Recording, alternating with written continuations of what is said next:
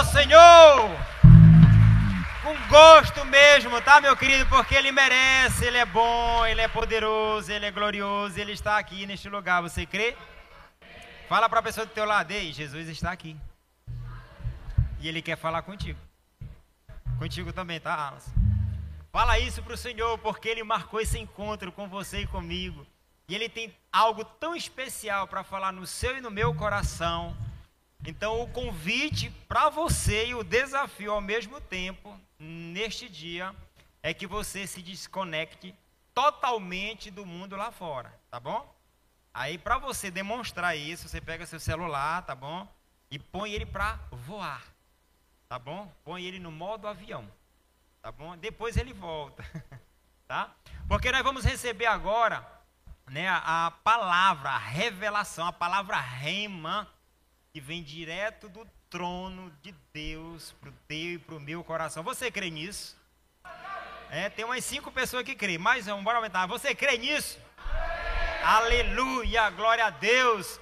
Bora chamar logo o nosso pastor Guto para poder vir aqui, para nós orarmos e declararmos que o Senhor, nosso Deus, fale através da vida dele não o que você queira ouvir, e eu também, mas sim o que o Senhor queira falar. Você está preparado para isso?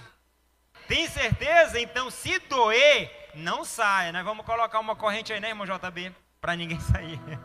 Amém? Se doer, fica aí, abaixa a cabeça e aguente. Que até o final, depois vem a, o, a, o, o arremate da palavra para poder tirar a dor. Glória a Deus. Brincadeira, estenda suas mãos, fiquemos de pé, né, para poder nós orarmos pela vida do culto, em nome de Jesus. E você com palavras proféticas, você pode falar. Diga, porque Deus é um Deus fiel. A palavra do Senhor ela diz que tudo que nós pedimos em oração em seu nome, Ele vai nos conceder. E eu tenho certeza que além de nós entregarmos o culto e a adoração ao Senhor, também nós queremos receber algo. Então nesta noite você pode, nessa manhã você pode sim falar ao Senhor e dizer: Senhor, fala comigo através da vida do teu filho. Pai, em Cristo Jesus, Pai, nós primeiramente entregamos a nossa mente, o nosso coração, a nossa vida. E que o Senhor, Pai, com a tua bondade, a tua graça, a tua misericórdia, o teu infinito amor, Senhor, o Senhor entregue em nossas vidas nesta manhã o que realmente é para nós recebermos. Que o Senhor use poderosamente a vida do teu filho, o Guto, e que ele seja esse instrumento, Senhor esse instrumento para trazer essa palavra rema, Senhor, para nossos corações. Assim nós oramos e declaramos no nome de Jesus Cristo de Nazaré. Amém, amém, amém. Deus abençoe. Aleluia! Glória a Deus. Você pode sentar.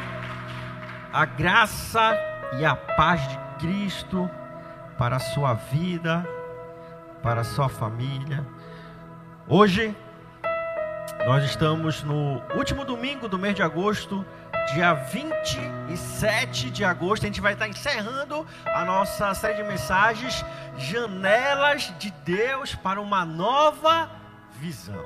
Na próximo domingo nós já vamos estar iniciando uma nova série de mensagens que tem como tema Encontros com Jesus. Fala para o pessoal ao seu lado aí, Encontros com Jesus. Então, a gente vai estar abordando pessoas que tiveram encontros com Jesus e tiveram a sua vida totalmente transformadas por Ele.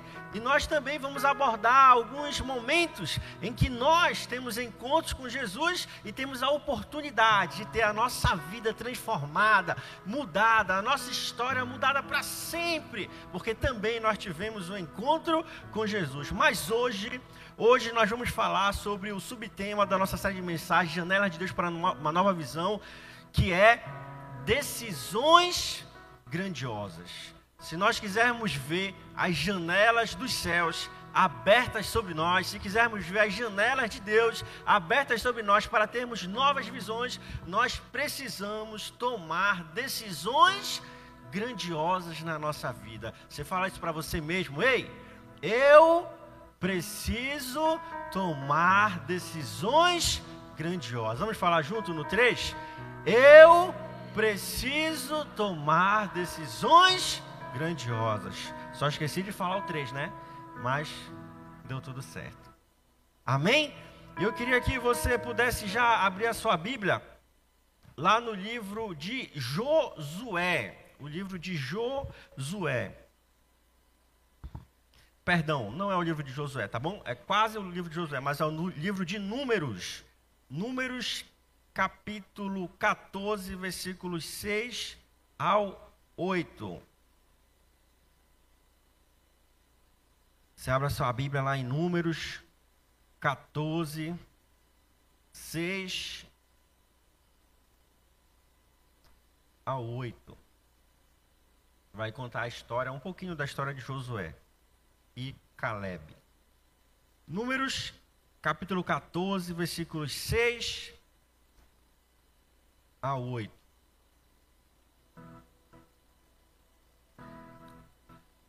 Olha só o que diz. Diz assim: Josué, filho de Nun e Caleb, filho de Jefoné, dentre os que haviam observado a terra, rasgaram as suas vestes e disseram a toda a comunidade dos israelitas: Olha o que eles disseram: A terra que percorremos em missão de reconhecimento é excelente. Se o Senhor se agradar de nós, Ele nos fará entrar nessa terra onde há leite e mel com fartura, e a dará para nós. Somente, é versículo 9, você pode continuar no 9. Somente não sejam rebeldes contra o Senhor, e não tenham medo do povo da terra, porque nós os devoraremos como se fossem pão a proteção deles se foi, mas o Senhor está conosco. Não tenham medo deles. Aqui a gente vai estar, para você poder entender o contexto, nós vamos estar em um período de transição. Transição, Moisés ele havia passado o cajado, a autoridade para Josué. E Caleb era o braço direito de Josué nessa caminhada. Então, se você lembrar, nós falamos um pouco disso na semana passada, no domingo passado. Lá no Egito, no Egito, o povo, ele viveu cerca de 420, 430 anos como escravos, escravizados. E aí, por meio da vida de Moisés, Deus começou esse processo de libertação do povo. No livro de Êxodo, inclusive o livro de Êxodo, ele pode ser resumido em uma palavra: libertação. O livro de Gênesis ele pode ser definido em uma palavra que é criação. Aí você vai Gênesis, libertação. Êxodo, perdão, Gênesis, criação. Êxodo, libertação. Aí vai para Levíticos, purificação. Você vai para Números, que é o que nós estamos lendo, peregrinação. E aí a gente vai para Deuteronômio, que significa Deus está conosco. Deus, ele nos ama. A tradução de Deuteronômio seria uma reprodução da lei, falar a lei novamente. E é justamente nesse contexto que Josué ele está. Ele está ali à beira da terra prometida. Quando o povo saiu do Egito, passaram alguns meses até chegar em Canaã. Preste atenção nisso.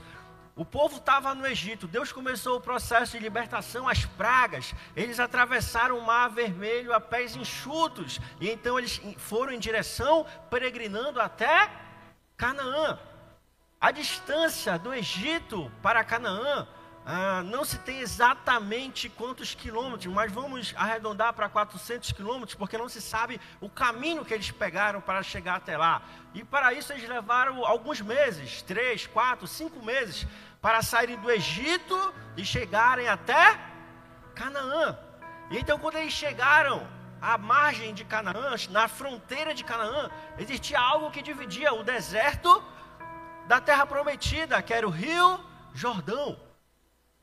E então, quando eles chegaram lá, lembre disso, alguns meses depois de saírem do Egito, Moisés, que ainda estava liderando o povo, falou para eles: Olha, vamos, vamos enviar 12 espias, 12 pessoas que vão fazer o reconhecimento da terra prometida e verificar: é realmente o que Deus falou?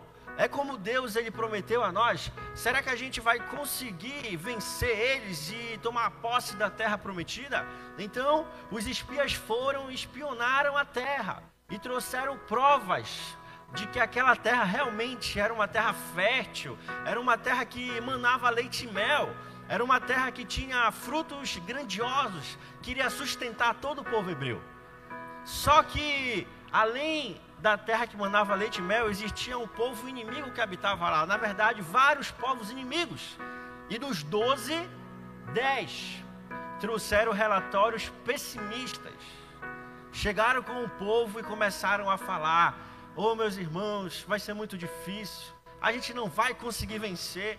Eles têm cidades fortificadas, eles têm gigantes em seus meios. Perante eles, nós nos vemos como gafanhotos, nós não vamos conseguir vencê-los. Seria melhor se a gente tivesse voltado lá para o Egito. Eu acho que o melhor é nós voltarmos para lá e continuarmos vivendo como escravos, porque pelo menos lá nós tínhamos resto de alimentos para comer. Aqui nós iremos morrer nas mãos desses povos inimigos. E nesse contexto, Josué e Caleb, dentre os doze, eles trazem uma visão otimista. Eles falam de fato são gigantes de fato são fortes, de fato as cidades são edificadas. Mas se Deus é por nós, quem será contra nós? Em outras palavras, foi isso que Josué e Caleb falou para o povo. No entanto, você sabe que notícia ruim ela chama muito mais atenção do que notícia boa. Não é à toa que programas que trazem notícias ruins, eles duram horas na televisão. Se você for perceber programas policiais, programas que são meio sensacionalistas, o que mais, o que mais os jornais eles, eles reproduzem em, sua, em suas matérias são notícias ruins, que a gente chama de notícias abutres, porque elas atraem a nossa atenção. Fulano morreu com 50 facadas. Eu quero ver o que, que aconteceu. Meu Deus, 50? Como foi isso? Fulano levou um tiro a 100 metros de distância, foi direto no seu coração, e o coração deu a última batida e foi o seu último suspiro. Todo mundo quer saber o que aconteceu. Família briga e marido joga mulher, mulher joga o marido, envenena. Todo mundo quer saber o que está acontecendo. Agora, se for uma notícia boa, olha, gente, vamos domingo para a igreja, porque Jesus está voltando. Mas será que está voltando mesmo? Olha, bora domingo para o culto, porque Deus vai entregar uma bênção para você. Ah, mas será que vai mesmo entregar? Poxa, eu não sei se eu vou domingo. Esse domingo tem tanta coisa. Esse domingo tem Fórmula 1, que está sendo lá na Holanda. Tem futebol. Tem Flamengo, Fluminense, Botafogo, Vasco. Tem Vascaíno aqui? Ou é só o Cássio? Acho que é só o Cássio que eu conheço que é Vasco.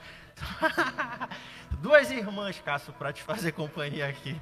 Vocês estão convidadas para orar com o Cássio pelo Vasco, tá bom? Ele está um tempo orando ainda. Deus ainda não ouviu, né, irmão Nilda? Mas a fé o nosso irmão aqui também, o Romário? Ah, não. Mais um Vascaíno, Cássio. Já tem um grupo de oração pelo Vasco, então, aqui na igreja. Não é mais só o Cássio. E aí, quando a gente vai começar a falar notícias boas, a gente tem mais, como se a gente tivesse uma resistência maior. E nesse contexto, o povo ele acabou ouvindo as notícias pessimistas e se apossaram delas. Falaram: Meu Deus, o Senhor tem uma promessa para nós mas eu acho que não não vai se cumprir na nossa vida. Deus falou que ele ia abrir a porta. Deus ele falou que ia mudar a minha realidade. Deus falou que ia me curar. Deus falou que o meu casamento seria transformado. Deus falou que a minha vida, os meus vícios, eles iriam ser transformados. Mas eu não vejo a mudança. Pelo contrário, quando eu olho, parece que tem mais luta, parece que tem mais dificuldade, parece que tem mais gigantes. E o povo então desistiu da promessa de Deus para a sua vida.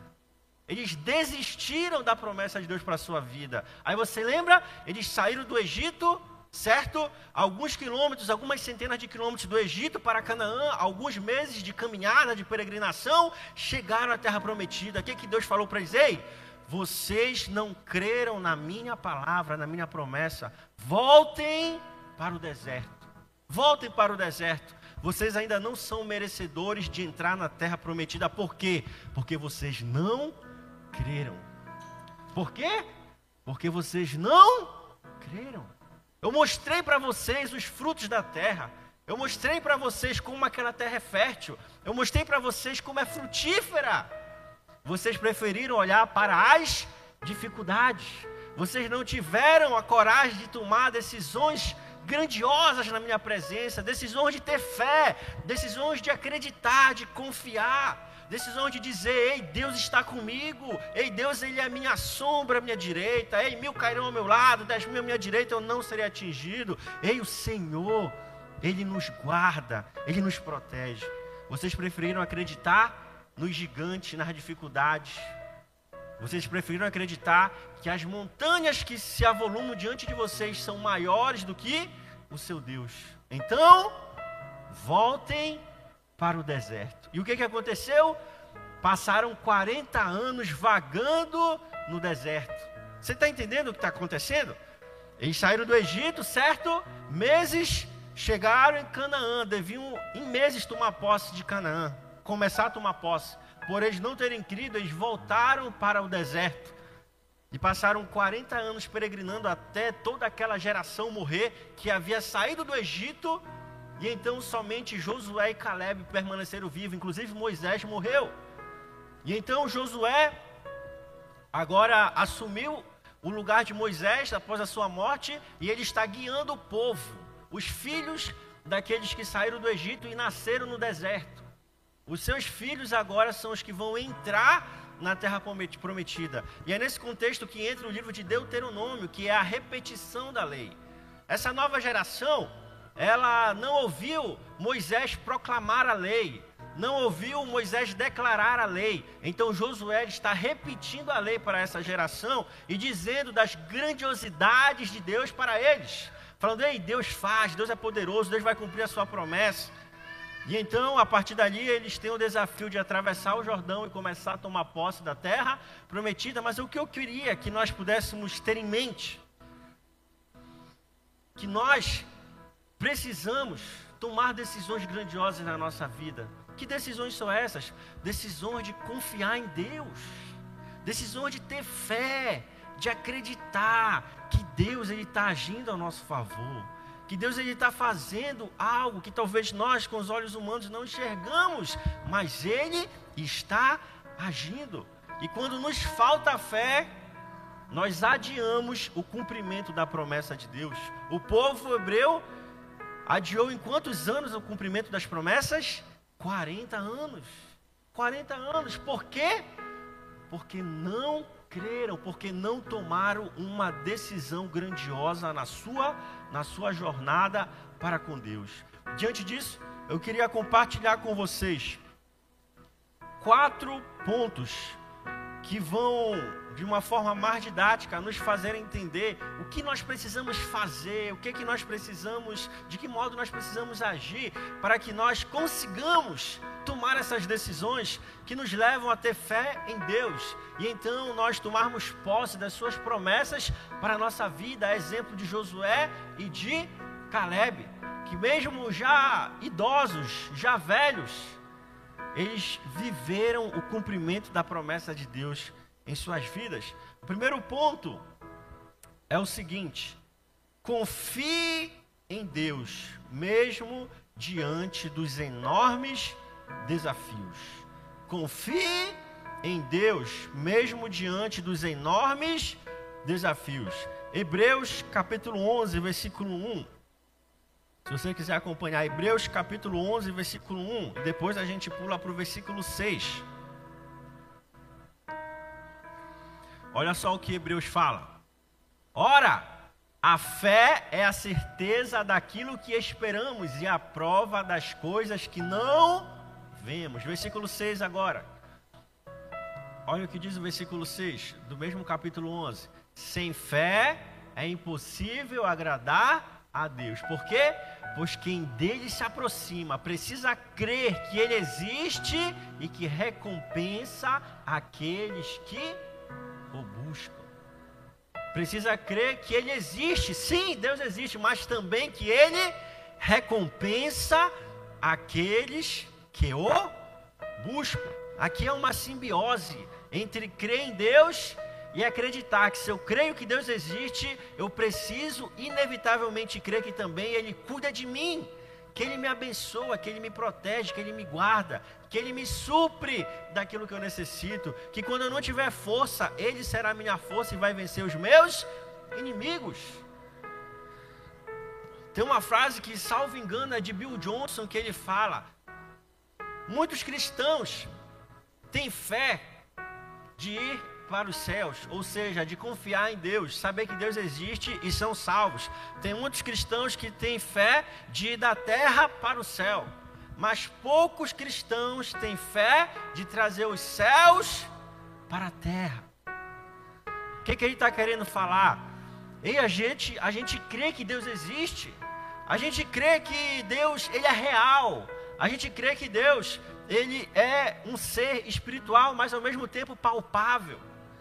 Eu já senti Deus, talvez eu já tenha ouvido Deus, mas eu acho que talvez Deus, ele não quer me abençoar tanto assim.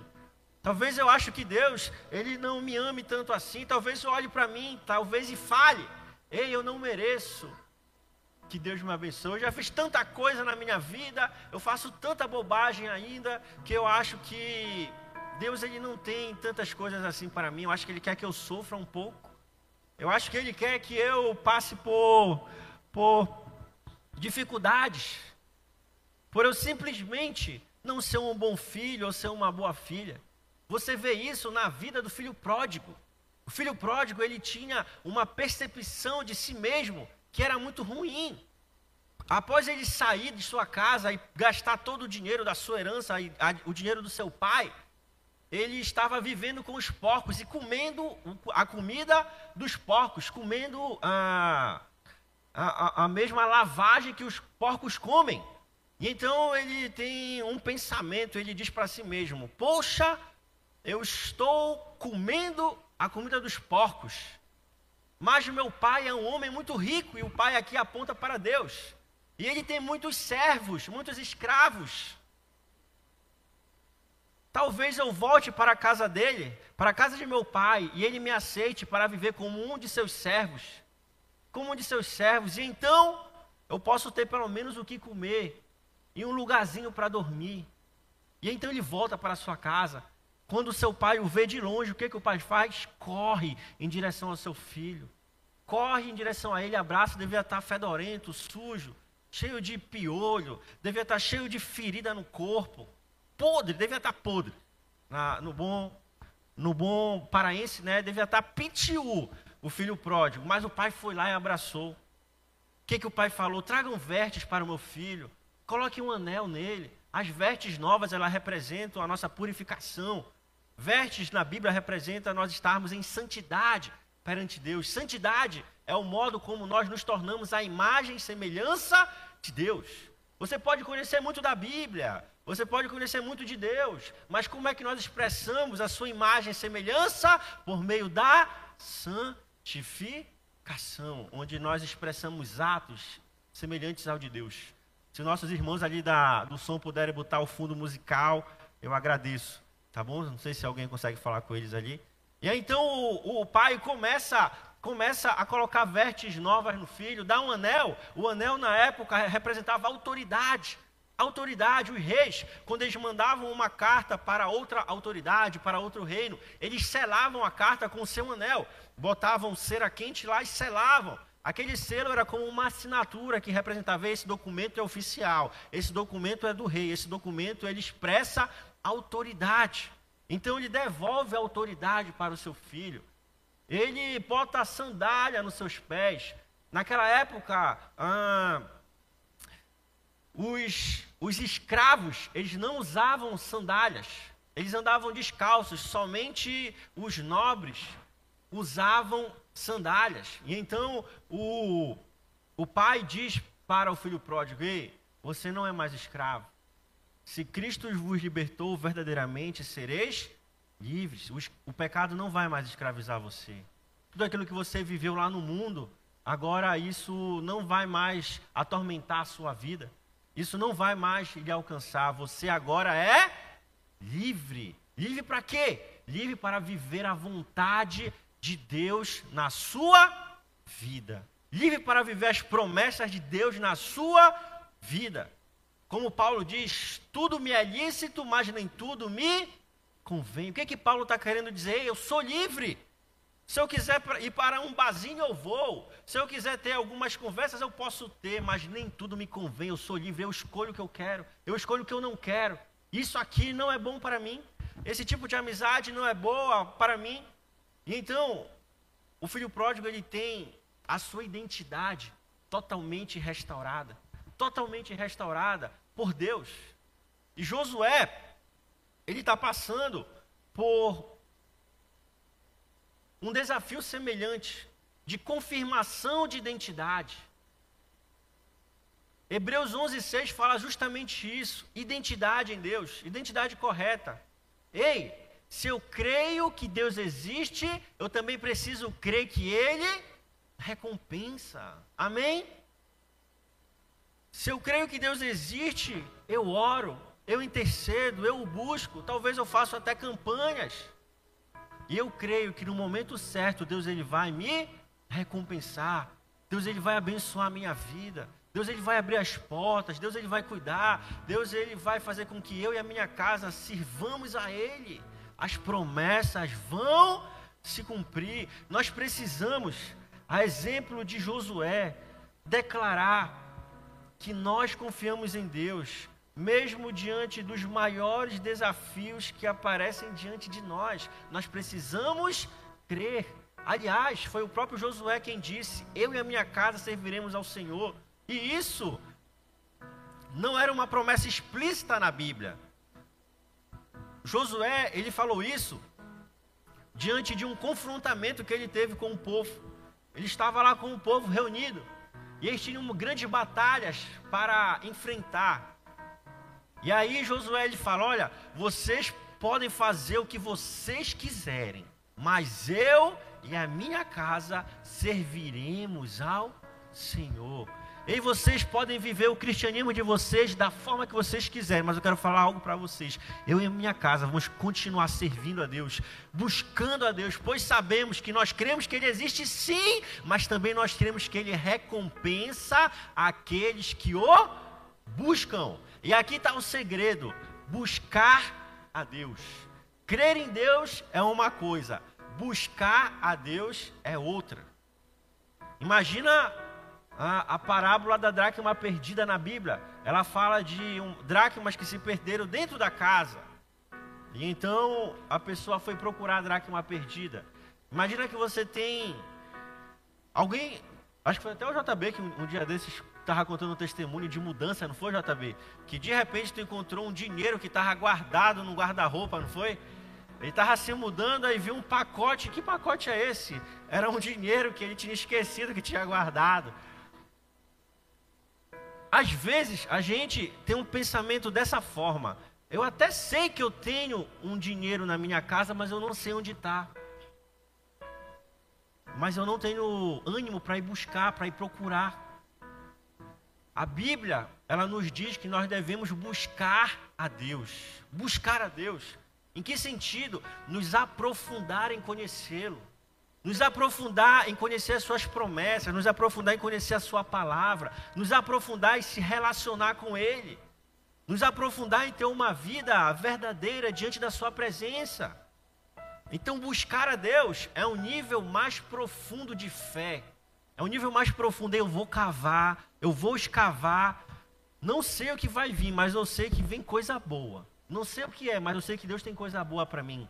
Então a gente vai, busca, procura e Deus ele vem e nos recompensa. Então nós precisamos ter fé que Deus ele tem coisas boas para a nossa vida. Precisamos ter fé que nós, em nome de Jesus, podemos vencer os enormes desafios que se avolumam diante de nós. O próprio salmista falou isso. Eleva os olhos para o monte, Salmo 121, de onde me virá o socorro, o meu socorro vem do Senhor, Criador dos céus e da, da terra. É alguém que está buscando a Deus, é alguém que está falando aí, eu creio em Deus, eu tenho um desafio enorme na minha frente, mas eu continuo crendo e buscando em Deus. E eu sei que quem crê nele e o busca ele, o recompensa. Amém?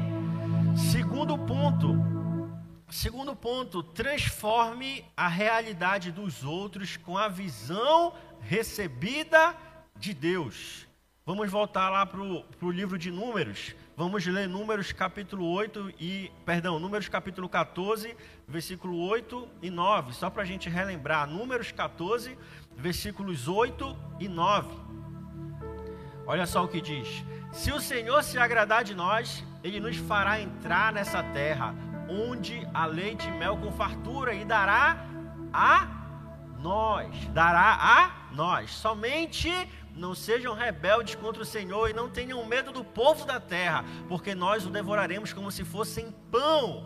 A proteção deles se foi, mas o Senhor está conosco. Não tenham medo deles.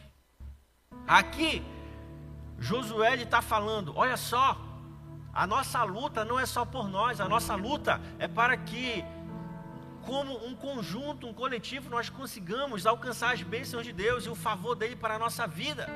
As bênçãos de Deus, elas nunca são singulares para nós. Se Deus dá um dom a você, eu tenho um dom de tocar, eu tenho um dom de cantar, eu tenho um dom de falar, eu tenho um dom de multiplicar dinheiro, eu tenho um dom talvez de cuidar de crianças. Esses dons, eles não, nunca são singulares na nossa vida. Se o forem, nós não estamos cumprindo o propósito de Deus da forma correta. Os dons de Deus para nós, eles sempre são coletivos, porque Deus nos faz transbordar os dons dele em nossa vida. Eu sei cantar, glória a Deus, eu vou cantar para que a igreja seja abençoada. Ei, eu sei cuidar de crianças, glória a Deus, a Rede Kids precisa de cuidadores, de tias, para estar alimentando as crianças. Eu vou lá com meu dom favorecer a igreja de Cristo. E nós, como homens e mulheres, temos desafios grandiosos também. As bênçãos que Deus ele entrega para nós. Ele deseja que nós derramemos sobre a nossa família esposa, marido, filhos, tios, tias, primos, irmãos. Deus, Ele deseja que nós possamos conseguir favorecer as pessoas que estão ao nosso redor, de modo que nós sejamos como aqueles lagares que transbordam de vinho. Se lembra do versículo que a gente sempre lê no momento da generosidade? Que os seus lagares transbordem, que os seus tonéis de vinho transbordem. E Josué e Caleb, eles tinham esse desafio, ei, o que Deus tem para a minha vida se avoluma de uma maneira tão grandiosa que não se limita a mim, vai alcançar muitas pessoas ao meu redor. Eu serei como uma, como uma tenda onde pessoas poderão encontrar ajuda, socorro, sombra. Eu sou como uma fonte de água que jorra, de uma fonte de água que, que jorra, jorra água limpa, potável, para aqueles que têm sede possam beber. Eu sou alguém que talvez eu não tenha muito dinheiro, mas eu tenho a presença de Deus. E quando alguém na minha família precisa de uma palavra, eles vêm até mim, ei, ora por mim, vamos orar juntos. O que que Deus ele quer que eu faça? O que que eu preciso fazer? Precisamos transbordar de Deus na nossa vida. Josué, ele entendeu isso, ele entendeu que o chamado de Deus para a vida dele não era só para ele, mas era para que ele pudesse abençoar tanto a sua família quanto o seu povo. Contextualizando para os nossos tempos, a gente pode entender que a, promessa de Deus para nós, ela abençoa a nossa vida, sim, abençoa a nossa família, sim, mas também abençoa toda a igreja de Cristo abençoa toda uma coletividade. Quando nós usamos dos dons e talentos e cumprimento das promessas de Deus para a nossa vida, nós temos a nossa vida abençoada e também abençoamos a igreja como um todo. Então nós precisamos entender aquilo que Deus ele promete para nós, não é só para nós, mas é para alcançar toda uma coletividade. Toda uma coletividade. O que, que isso nos faz? Nos faz ter força. Nos faz ter força Eras, eu não posso desistir. O meu filho precisa de mim. Eu não posso desistir. A minha filha precisa de mim. Você está vendo cadeira vazia perto de você? Você tem que falar: Ei, eu não posso faltar no próximo domingo. E eu vou trazer alguém para preencher essa cadeira, porque mais pessoas precisam ser abençoadas, alcançadas pelo amor, cuidado de Deus. Ei, o que está precisando? O que está faltando? Ei, Conte comigo, vamos juntos fazer parte dos servos, vamos juntos abraçar o Ministério de Esporte, vamos juntos abraçar o Ministério Kids, vamos juntos fazer com que a igreja de Cristo aqui na terra possa expressar de fato o corpo de Cristo. E para que nós consigamos expressar o corpo de Cristo, nós precisamos do que? Muitos membros. Precisamos do que? Muitos membros. Mas membros ativos, membros que entendem e assumem o seu papel, o seu chamado. Membros que entendem que Deus tem algo especial para a minha vida, para que eu possa expressar esse algo especial na coletividade, na igreja. Por quê? Nós falamos isso quarta-feira no Intensive. Se você veio, você vai relembrar. Falamos sobre os tesouros que são acumulados na terra. O que, que Jesus nos ensinou? Ei, não acumulem para vocês tesouros na terra, onde a traça e a ferrugem consomem, mas acumulem para vocês tesouros nos céus, porque lá a traça nem a ferrugem poderão consumir. Lá vocês vão acumular tesouros eternos. Pastor, então é, é o que? Eu tenho que parar de trabalhar? Eu tenho que parar de, de, de estudar? Não, não tem nada a ver com isso. Tem a ver com prioridade priorize o reino de Deus. O meu trabalho é para o quê? Honra e glória de Deus, abençoar a, abençoar a obra de Deus. A minha vida é para quê? Honra e glória de Deus, abençoar a obra do Senhor, abençoar a igreja do Senhor. Você entende isso? Quando nós entendemos que a nossa vida aqui, que o nosso meio de vida, falamos sobre meio de vida e também falamos sobre uh, meio de vida Ai, fugiu agora da minha cabeça. Quando nós entendemos que o nosso meio de vida, ele é para favorecer a, a obra de Deus, a gente percebe, poxa, por que Deus me colocou nesse trabalho? Por que Deus me deu essa família? Por que me deu, Deus me deu esses filhos? Para que Ele pudesse me treinar, para que nós pudéssemos ser bênçãos na casa dEle. Na casa dele. Então, Josué, ele estava passando justamente por esse desafio na sua vida. Ele começou a entender, ei, o que Deus tem para mim não é só para mim. Eu não posso desistir agora, eu não posso parar agora. Eu preciso continuar sendo um exemplo. Um exemplo para minha casa, um exemplo para minha família, um exemplo para o povo de Deus, para a família de Deus, para o corpo de Cristo aqui na terra. Então, quando nós temos desafios grandiosos diante de nós, nós precisamos entender que precisamos ter fé, porque porque aquilo que Deus vai fazer por meio da nossa vida vai alcançar muitas e muitas outras outras vidas. Amém? Amém? Glória a Deus. Você pode abrir a sua Bíblia agora mais uma vez, agora lá em Efésios capítulo 4, versículo 29. Efésios 4, 29.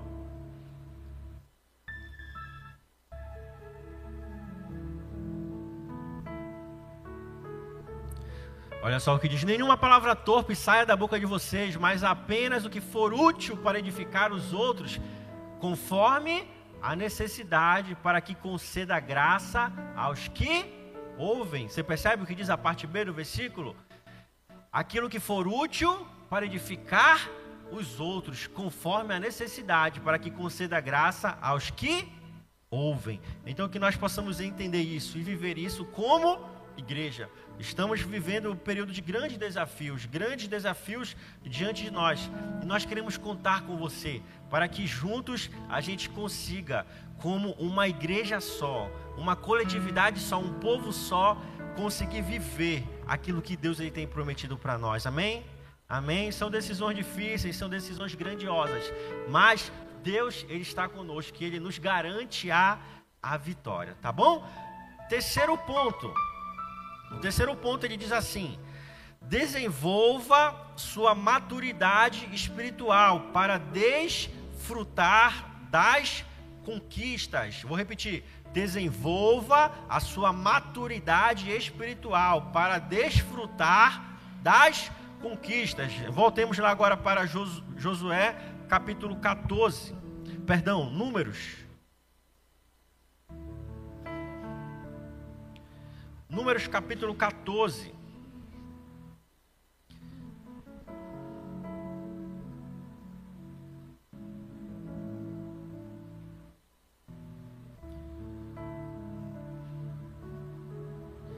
Versículo 10 em diante. Números capítulo 14, versículo 10 em diante. Olha só o que fala. Mas a comunidade toda falou em apedrejá-los. Então a glória do Senhor apareceu a todos os israelitas na tenda do encontro. Versículo 11. E o Senhor disse a Moisés: Até quando este povo me tratará com pouco caso? Até quando se recusará a crer em mim, apesar de todos os sinais que já realizei entre eles? Versículo 12: Eu os ferirei com praga, eu destruirei, mas farei de vocês uma nação maior e mais forte do que eles. O que, que Deus estava falando aqui? Por que o povo se voltou para aqueles dez espias que trouxeram um relatório ruim? Eu já fiz tantos sinais, tantas maravilhas no meio de vocês. A Bíblia fala que os sinais e maravilhas que foram feitos lá no deserto e no Egito, eles nunca mais se viram iguais em toda a Bíblia. Foram momentos específicos para o povo hebreu crer em Deus. Eu vou abrir o mar vermelho para que vocês creiam que lá na frente eu posso também abrir o Jordão. Ei, eu vou mandar as pragas para vocês saberem que lá na frente eu também poderei varrer os inimigos diante de vocês e lhes entregar a vitória. Ei, eu vou fazer cair maná dos céus para que vocês saibam que mesmo no deserto vocês estarão sempre supridos. Se vocês sentirem calor de dia, eu serei a nuvem para proteger vocês do sol. Se sentirem frio à noite, eu serei uma coluna de fogo para aquecê-los. O que vocês necessitam? Eu sou aquilo que supre a necessidade de vocês. No entanto, no momento de crise, no momento de dificuldade, no momento em que o povo estava em uma enorme dificuldade, eles começam a espraguejar Deus. Talvez eles falassem: Ei, Deus não existe, Deus não é conosco e falavam em apedrejar a liderança. E aí Deus começa a confrontá-los: por que vocês fazem isso? Vocês não já perceberam tudo que eu fiz em suas vidas? Vocês não já perceberam o quanto que eu cuidei de vocês? Vocês já não perceberam quantas portas eu abri? Quantas coisas grandiosas eu fiz a favor de vocês? Por que nesse momento de dificuldade você não continua crendo? Porque nesse momento de luta você não pode crer que o mesmo Deus que foi o seu escape lá atrás, não vai trazer para você agora, mais uma vez, a solução do seu problema. E então, Deus, Ele meio que convida o povo: amadureçam. Se vocês não amadurecerem, vocês vão sofrer com pragas diante de vocês, vocês vão sofrer com a incredulidade, vocês vão sofrer com o distanciamento de Deus, e vocês não vão conseguir experimentar e comprovar a sua boa, perfeita e agradável vontade.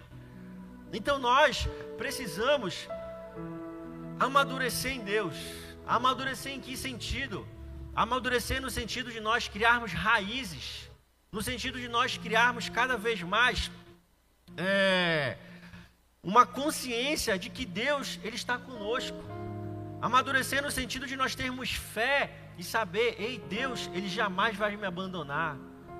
Amadurecer no sentido de ler a Bíblia e entender, nunca Deus abandonou o seu povo. Nunca Deus os deixou a bel prazer da sua sorte. Pelo contrário, o povo sofria quando eles se afastavam de Deus. E ainda assim, demonstrando misericórdia, graça, amor, Deus dava uma segunda chance a eles. Não é à toa que Deus ele fala: "Ei, a glória da segunda casa será maior do que da primeira". E é como se Deus estivesse fazendo um convite ao povo: "Ei, volte-se a mim". Volte-se a mim, ei, veja onde você caiu, veja onde você tropeçou, veja onde você errou, e volte-se para mim, porque eu tenho coisas boas para você. Eu não abandonei você, desde o ventre da tua mãe, eu já tinha uma promessa para a tua vida, mas agora você precisa voltar ao aprisco, você precisa voltar à casa do Pai, você precisa voltar ao centro da vontade de Deus para que você possa viver as suas promessas para que você possa sentir o seu cuidado, para que você possa ter a proteção dele. O problema não é que Deus não nos protege, o problema é que Deus, ele está aqui. Quando o salmista fala, eu já disse algumas vezes aqui, vou repetir para a gente, quanto mais a gente fala, mais a gente lembra, mais a gente grava, né? Quando o salmista fala, mil cairão ao meu lado, dez mil à minha direita. Ele não está falando como alguém que está se desviando, se esquivando de problemas. Ai, pula, corre para cá, caiu uma pedra, corre para ali, caiu outra. Não, é como se ele tivesse parado aqui, olha. Mil cairão ao meu lado, dez mil à minha direita, mas Deus ele está aqui, ó, me protegendo, me guardando. Qual é o nosso problema? A gente sai debaixo da proteção. E aí começa a vir coisas ruins sobre a nossa vida começa a vir problemas, começa a vir depressão, começa a vir ansiedade, começa a vir coisas que fazem com que a nossa fé ela comece a ser minada e a gente vai pouco a pouco perdendo a fé em Deus. Pouco a pouco a gente vai perdendo a confiança, a esperança. O que que Deus quer? Ei, volte-se, volte para o aprisco. Às vezes ele vai ao nosso encontro, como ele foi atrás daquela, daquela ovelha que se perdeu. Volte, Volte para o cuidado do Pai. E ali você vai encontrar o cuidado que você precisa. Ali você vai entender que quando nós temos maturidade em Deus, nós possamos enfrentar o vale que for, a fornalha que for, a cova dos leões que for, mas ainda assim Deus estará comigo. Eu posso andar pelo vale da sombra e da morte, mas tu estás comigo.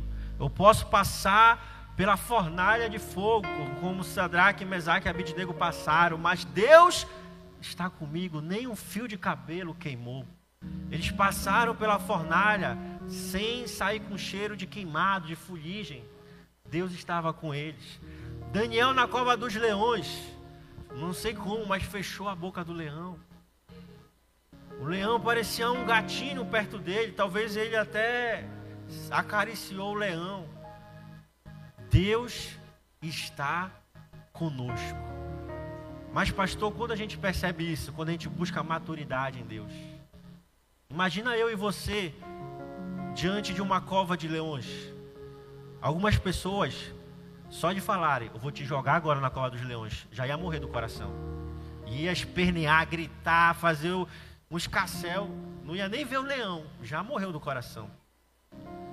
Deus fala assim: olha, vai vir uma tempestade. A minha avó, que já está nos céus com Deus, meu amigo, quando fechava o tempo, ela ficava ou na rede, ou na cama, ou sentada na cadeira, porque ela morria de medo de trovão.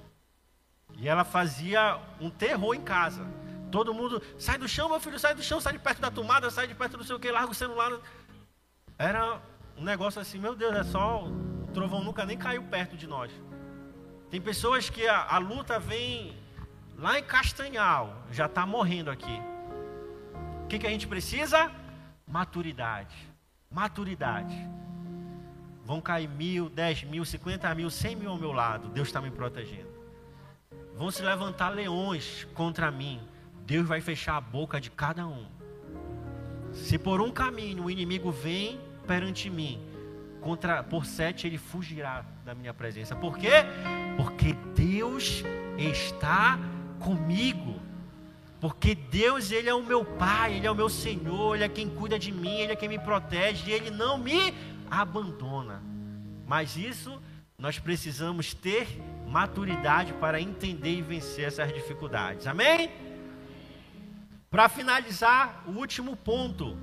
Seja intencional na busca pelo cumprimento das promessas de Deus. Vou repetir: seja intencional na busca pelas promessas de Deus. Ainda no livro de Números, a gente vai voltar lá, Números capítulo 14, versículo 9.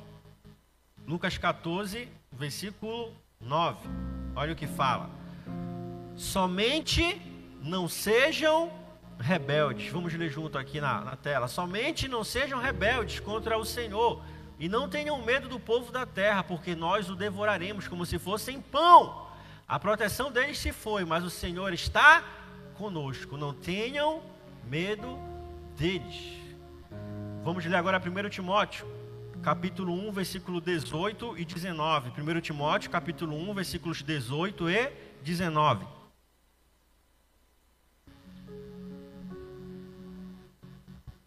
Diz assim: Timóteo, meu filho, dou a você essa instrução, segundo as profecias já proferidas a seu respeito, para que, seguindo-as, você combata o bom combate. 19.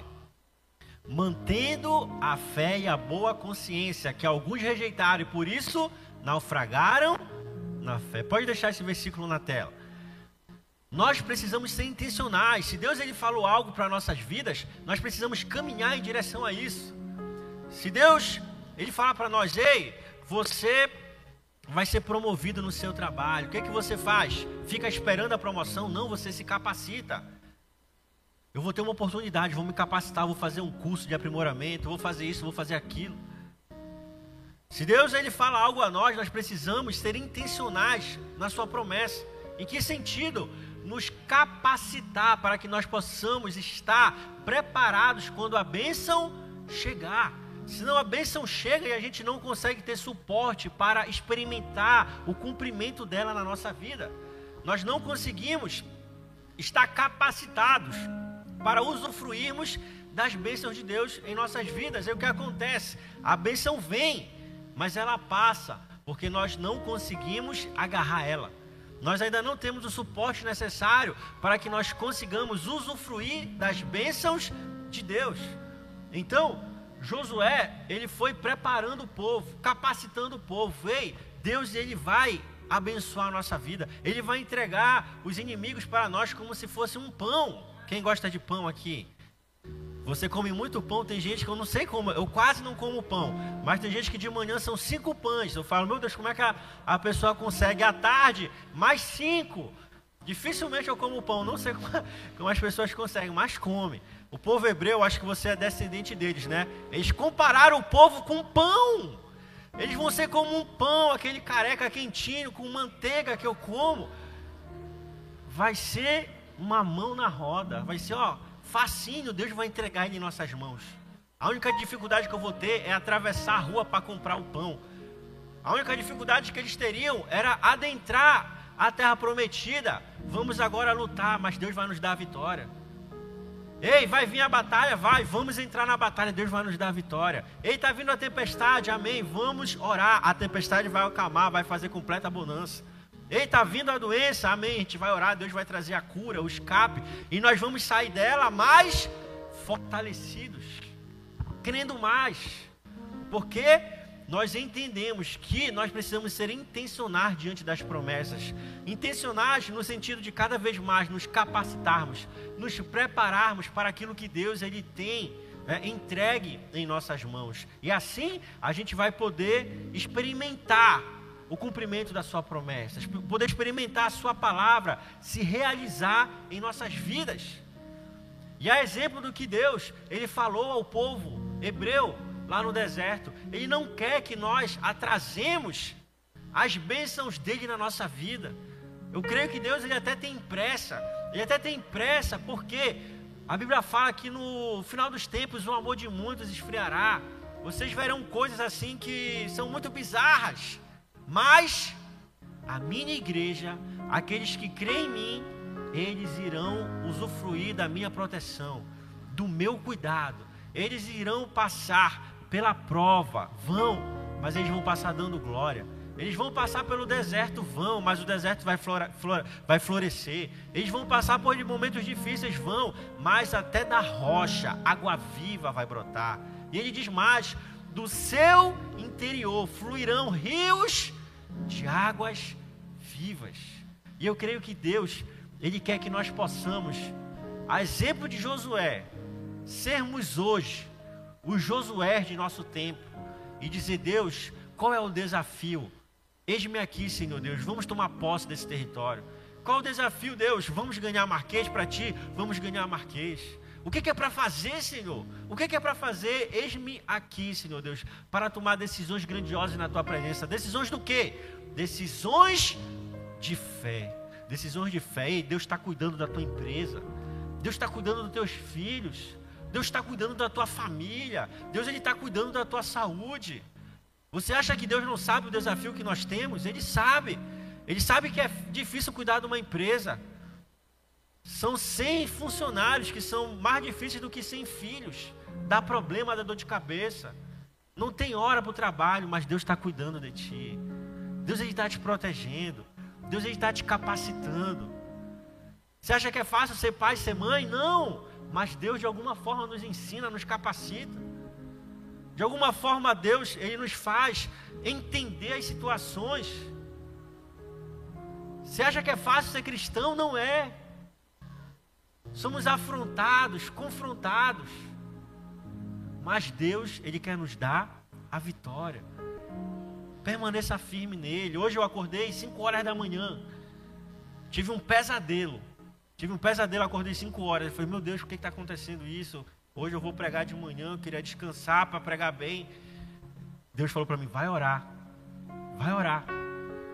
Eu não sabia o que era que estava acontecendo. Eu comecei a orar por todas as pessoas que são próximas de mim, então estamos passando por desafios.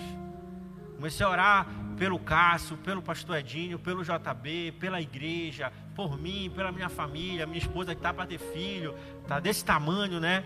O nariz desse tamanho, o pé desse tamanho. Comecei a orar. Deus começou a falar: olha, alguma batalha está vindo, alguma coisa está acontecendo. Comece a orar. Aí eu comecei a orar. Comecei a orar, mandei uma mensagem cedo para o pastor Edinho, né? Eu falei, o pastor Edinho falou que ele ia correr hoje de manhã. Eu falei, então ele está acordado, vou mandar a mensagem para ele. E assim a gente vai avançando, assim a gente vai evoluindo, assim a gente vai amadurecendo e Deus, Ele vai nos capacitando para que nós possamos experimentar as suas bênçãos em nossa vida. Amém? Eu queria que você pudesse ficar de pé, para que juntos a gente possa pedir a Deus, Senhor, eu não, eu não quero ser como aquele povo hebreu, que diante das dificuldades, diante dos gigantes, diante dos desafios, eles desistiram eles preferiram, eles preferiram olhar para o monte e achar que eram mais fortes do que Deus. E tiveram que passar 40 anos transitando pelo deserto e não experimentar as tuas promessas. Senhor, eu quero ser um filho, uma filha verdadeira. Eu quero poder experimentar o cumprimento da tua promessa. Deus, se eu fiz algo que me afastou de ti, eu quero hoje me reaproximar. Deus, eu quero hoje voltar aos caminhos do Pai. Deus, eu quero hoje firmar contigo, Senhor Deus, um compromisso de me esforçar, de buscar fazer a tua vontade, de buscar fazer o teu querer, de viver, Deus, as tuas promessas na minha vida, de fazer com que, Senhor Deus, a minha vida ela seja moldada, transformada de acordo com a tua vontade, com o teu querer, como a tua palavra nos diz, Senhor Deus. Transformai-vos pela renovação da sua mente, para que sejam capazes de experimentar a boa, perfeita e agradável vontade de Deus. Coloque a mão no seu coração. Coloque a mão no seu coração. Vamos orar a Deus. Vamos orar. Vamos orar a Deus. Pedir a Ele que Ele possa nos encher essa manhã. Pedir a Ele que Ele possa nos fortalecer essa manhã. Pedir a Ele que Ele possa nos tornar filhos e filhas verdadeiros dele esta manhã. Que nós possamos estar firmados na rocha que é Cristo. Para que nós possamos viver as Suas promessas em nossa vida. Deus, nós oramos a Ti, Senhor, esta manhã. Nós oramos a Ti e te pedimos, Senhor nos guarda, nos abençoa, nos protege, Deus nos fortaleça. Senhor, que nós possamos, meu Pai do céu, crer em Ti, tomar a decisão correta de ter fé, de ter fé, Deus, que o Senhor está cuidando de mim. O Senhor está cuidando de mim, e Deus, Ele está tocando no teu coração nesta manhã. Sinta a presença dEle, sinta a presença dEle fluir sobre ti. É um sinal, é uma confirmação dEle. Ei, Deus está contigo. Deus, Ele é a tua sombra, a tua direita. Deus não desistiu de você. Nós te pedimos, Senhor, cuida da nossa vida, cuida da nossa mente, cuida do nosso coração. Deus, cuida da nossa família, da nossa esposa, do nosso marido, dos nossos filhos, Senhor Deus. Como a tua palavra diz, os filhos são bênção, os filhos são bênção e nós te pedimos, Deus, cuida, cuida dos nossos filhos cuida, Senhor Deus, que cada um possa seguir o teu santo caminho, que cada um, Deus, possa ter a sua jornada feliz, completa aqui na terra. Por isso nós intercedemos, Deus, pelos nossos. Deus, que agora toda a opressão do mal sobre nossos filhos, Deus, toda a opressão maligna, todas as amizades ruins começam agora a perder força, comecem agora a cair por terra, comece agora, Deus, a bater em retirada e nós possamos ver os nossos filhos libertos livres para viver, Deus, as tuas promessas, no teu caminho, viver, Senhor Deus, aquilo que o Senhor prometeu a eles, que eles possam ter um bom trabalho, que eles possam ter bons empregos, que eles possam, Deus, ter uma boa educação e viver, Deus, viver as tuas promessas em suas vidas. Ó Deus, guarda nosso trabalho, meu Pai, guarda nosso emprego Guarda, Senhor Deus, as nossas empresas, que em tudo possamos ver o teu cuidado, possamos ver o teu amor, possamos ver o teu favor em nossas vidas. É o que nós pedimos, Senhor, e assim nós cremos que o Senhor nos fortalecerá para que a gente viva, Deus, para que a gente viva as tuas promessas em nossas vidas. Senhor, por isso te pedimos, acrescenta fé, acrescenta fé em nós, acrescenta fé em nós, acrescenta, Deus Deus, fé para tomarmos decisões importantes e grandiosas na nossa vida. É o que nós te pedimos e agradecemos para a honra e para a glória do teu santo nome, Jesus. Você pode dar uma salva de palmas a Deus? Você pode dizer glória a Deus?